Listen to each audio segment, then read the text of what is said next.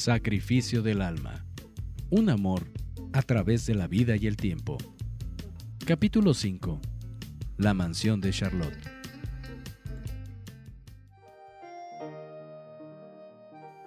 Alberto escuchó la voz de Martín llamándolo por su nombre. Rápidamente dejó el libro que leía y fue al llamado del dueño de la pensión. Lo más probable era que le llamaran por teléfono y Alberto recorría mentalmente las probables personas que podrían ser. Casi llegaba a donde estaba el teléfono y pensó. Charlotte. Sí. No le he llamado. Debe de ser ella. Tengo que arreglar mis relaciones para no tener problemas, pero... ¿Cómo? Alberto recordó los consejos de Clarice. Tomó el teléfono haciendo una ademán a Martín, dándole las gracias. Hola, habla Alberto. Era Charlotte con su dulce y agradable voz. Alberto sentía tanto gusto de escucharla a tan delicada y ocurrente jovencita que su cara se iluminó con una sonrisa y apenado no encontraba disculpas por no haberle llamado. Charlotte continuó. No importa. Yo sé que estás dedicado a tu universidad y que este año terminarás. Lo que yo quería decirte es que el próximo domingo tendremos una convivencia en mi casa y espero que nos acompañes. Vendrán varios amigos de la escuela a comer y a divertirnos un rato. Estamos celebrando que nos escogieron para una obra de teatro y no te daré más detalles hasta que vengas a mi casa. Alberto no sabía si aceptar, pero tuvo una idea que podía resultar buena. ¿Dices que irán varios amigos de tu escuela? Sí, los mismos que conociste aquella vez. No sé si deba, pero ¿podría llevar a Nidia? Todos los domingos la veo y... Claro que la puedes traer y a quien tú quieras. Mi casa es muy amplia Invita a tu amigo y a tus amigas americanas si así lo deseas. No, no hay nada de malo, pero preferiría no mezclar ciertas amistades con Nidia. No se diga más. Trae a quien tú gustes. Apunta a mi dirección.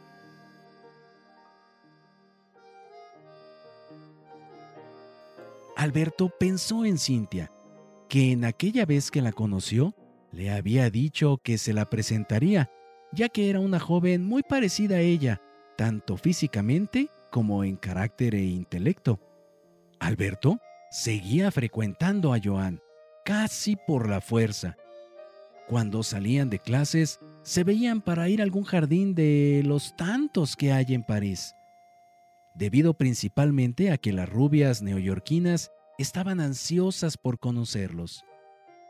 Después, comían en algún restaurante o las chicas llevaban comida para hacer un picnic muy americano pero con un buen vino francés. Alberto había logrado olvidar los incidentes con Joan y evitaba cualquier acercamiento. Tratando de jugar o hacer bromas, pasaron momentos agradables. El sentimiento de culpa que guardaba Alberto lo trataba de esconder en un rincón de su memoria, pero sin pretender recordarlo, brotaba de lo más profundo, haciéndole sentir volteretas en el estómago y en su mente. Las cosas con Charlotte ahora estarían claras y sentía gran alivio por ello. La amistad con la dulce parisina era algo que no quería perder y sería perfecto si Nidia participara en esa amistad.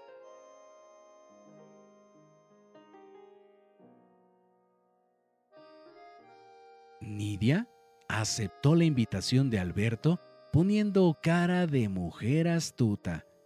Catalina ya había llenado de sorpresas a su amiga y pensó que dicha reunión le podría aclarar muchas dudas. El día de la reunión, Alberto fue a recoger a Nidia que probablemente invitaría a Katy y a Cintia. Al llegar, vio a lo lejos un precioso auto y cuatro muchachos a un lado. Ellos eran Nidia, Cintia, Ernesto y Michelle.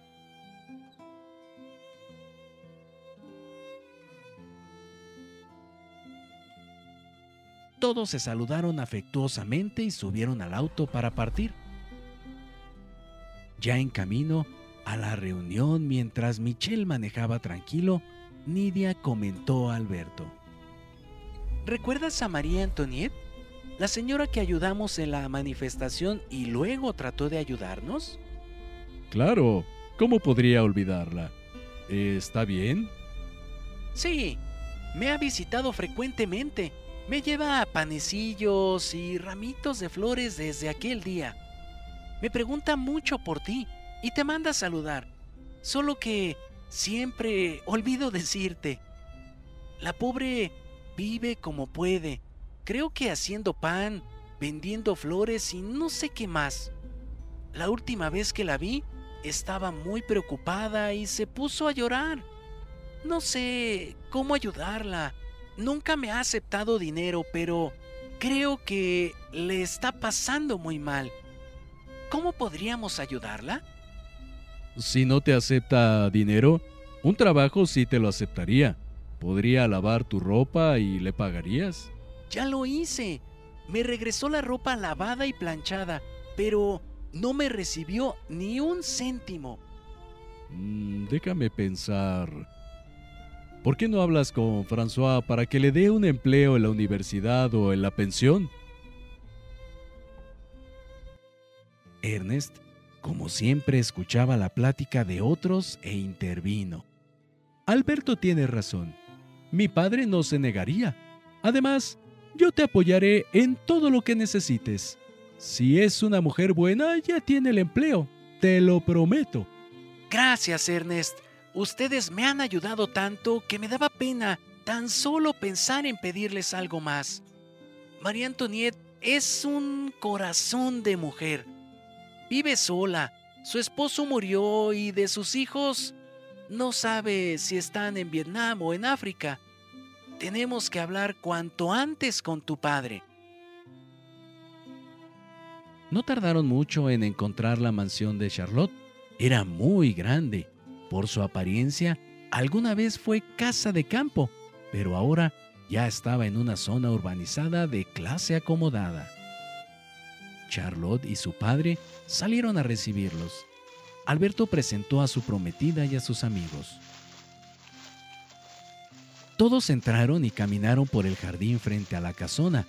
Del lado derecho se veía la parte trasera de un auto. Michelle exclamó en voz baja.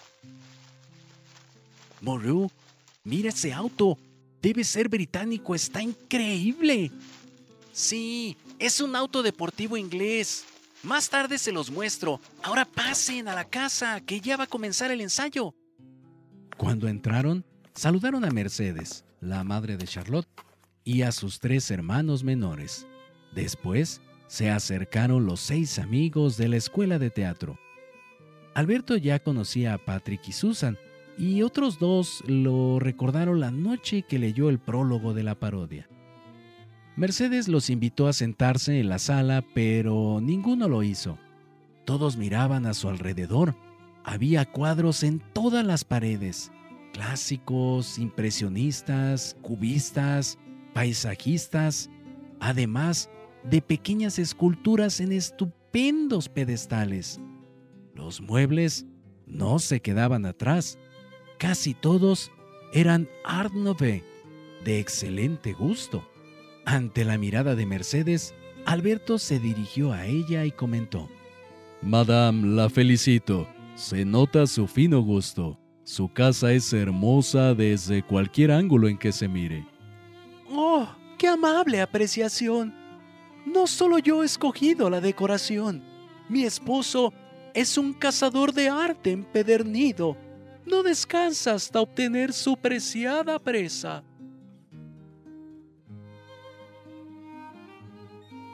Después de una pequeña plática con los señores de la casa, Charlotte los invitó a ver el ensayo de la obra a un costado de la sala casi debajo de la gran escalinata donde improvisaron un telón. Quiero darles la noticia de que fuimos escogidos para la primera representación de la obra de Shakespeare, Romeo y Julieta, en el teatro principal. Estoy loca de alegría. Todos ustedes están invitados. La próxima semana les daré sus boletos. Se los prometo.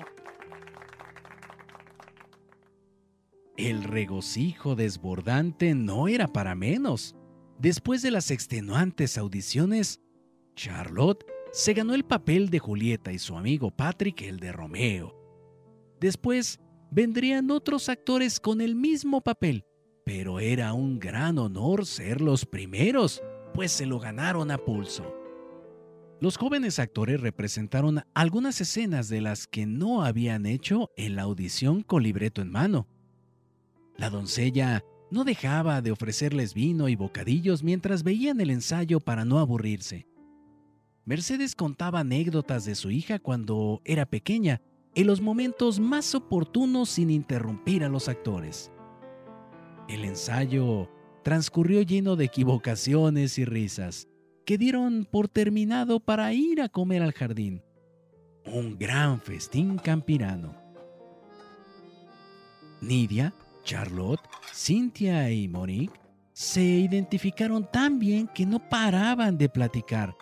Los muchachos actores abordaron a Alberto tratando de convencerlo para que entrara a la actuación sin mucho éxito mientras Michelle, Ernest y Maurice platicaban de autos deportivos, de carreras y contemplaban el auto que sobresalía en el garage. Después de pasar una agradable reunión en el jardín, todos pasaron a la sala para revisar la ropa que usarían en la obra teatral. Charlotte preguntó a sus amigos si habían convencido a Alberto de iniciarse en la actuación, recibiendo la negativa se dirigió Nidia diciéndole, Alberto, podría ser un estupendo actor. ¿No te imaginas cómo nos dejó impactados cuando narró el prólogo de una parodia?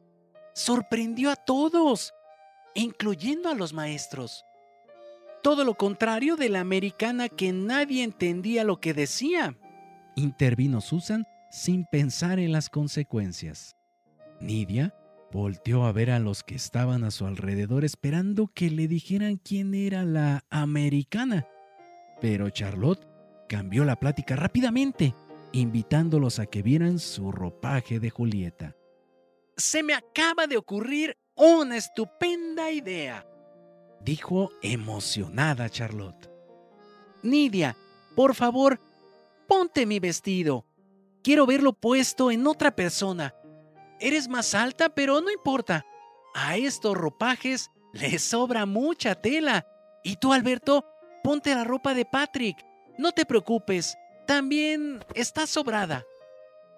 Al principio se negaron, pero todos los alentaron para aprovechar esta oportunidad única para verse como los amantes de Verona. Las mujeres ayudaron a Nidia mientras Patrick ayudaba a Alberto a lucir perfectamente como Romeo. Ya vestidos, con sendas indumentarias, Charlotte les pidió que escenificaran una pequeña parte, pero no tenían que estudiar las líneas, sino que recordaran cómo había sido la ocasión en que se besaron por primera vez, haciéndola parecer la escena del balcón de Julieta.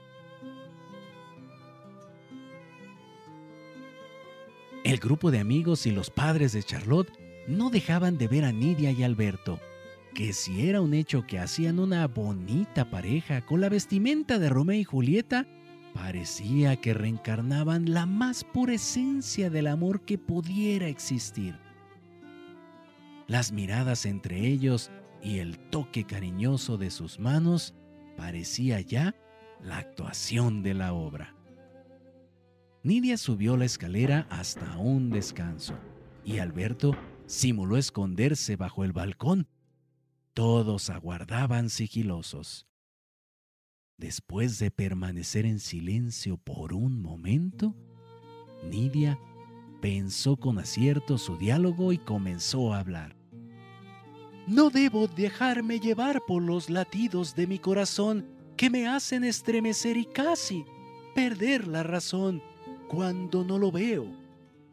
Algo me dice que es Él a quien mi alma espera. Tan solo con escuchar su voz, mis sentidos se rindieron, mis manos me temblaban y mis oídos se alegraron. Por su tono parece un caballero, pero ¿no será un estafador del amor que solo robará mi corazón y lastimará mi alma? Tengo miedo de caer en sus brazos y descubrir que sea un ladrón y lo que trama. No soy un ladrón. Llamadme amor, porque por vos yo muero. ¿Quién es el intruso que de esta forma, entre las sombras, viene a escuchar mis secretos? Soy yo, quien vuestro Cupido ha herido con su cruel saeta y lastima mi pecho. Soy yo, quien ya no vive sin estar a vuestro lado. Soy yo, quien os ama y os adora por siempre. Os encontré y nunca voy a perderos. Reconozco esa voz. Detrás de las tapias he escuchado vuestras palabras. ¿Sois vos Alberto? Si vuestra faz no veo, no podré creerlo. Alberto salió de las sombras y dejó verse. Nidia, amada mía, ¿no veis mi rostro? Escuchad mi corazón y hablad con mi alma. Que Dios sea testigo y el cielo me destruya si no soy sincero. He nacido para amaros y ese es mi designio. Si vos me despreciáis, ya no habrá razón para vivir. Llevadme al cielo de vuestros labios o dejadme morir en el olvido cual infierno, convertido en alimento de gusanos. Venís de un lugar lejano, ¿por qué habréis de encontrar el amor aquí? El destino nos mandó encontrarnos, la mano de Dios nos guió. No dudéis de los juegos de la vida, todo tiene una razón. Venid a mí y dame lo que dice vuestro corazón. Besadme, vuestra alma sabrá que no miento y segura estaréis de haberme hallado.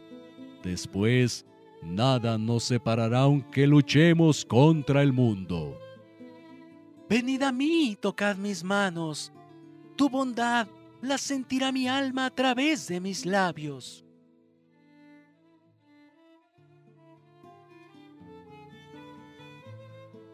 Alberto subió por el lado de afuera de la escalera, simulando subir al balcón. Estiró su mano para tomarla de Nidia, acercándola a él. Ella dijo su nombre en voz baja. Él pronunció el de ella y se besaron.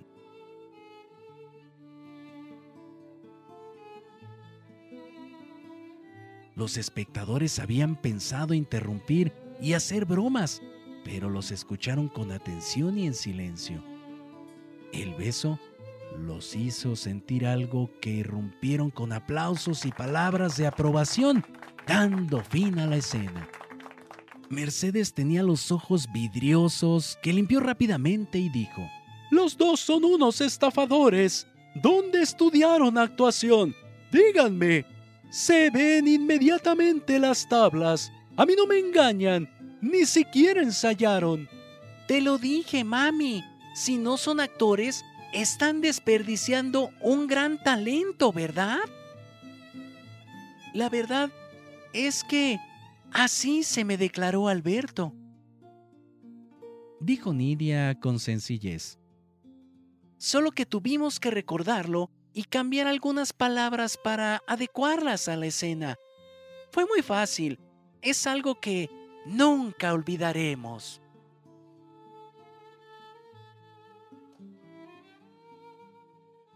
Mercedes tenía una gran capacidad analítica y aunque bromeaba y exageraba un poco, veía las cualidades de las personas, pero también sabía catalogar las miradas que se cruzaban esa tarde.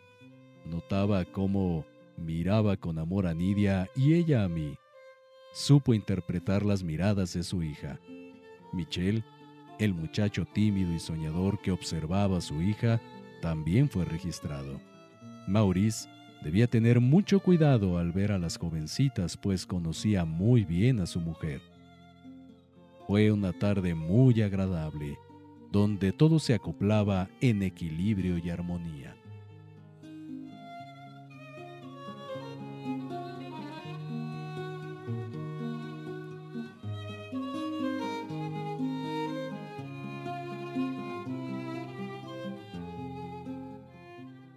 No te pierdas el próximo episodio de Sacrificio del Alma, un amor a través de la vida y el tiempo, escrito por Rubén Sobrino Prado. Esta obra está registrada y protegida por derechos de autor número 03 212 1025 1335 0700 01. Si deseas adquirir el libro de manera física, puedes hacerlo en las librerías El Sótano o bien en la librería Pessoa de Querétaro. Asimismo, al correo liberdist.yahoo.com.mx. O bien, contacta directamente al autor vía Facebook, Rubén Sobrino Prado.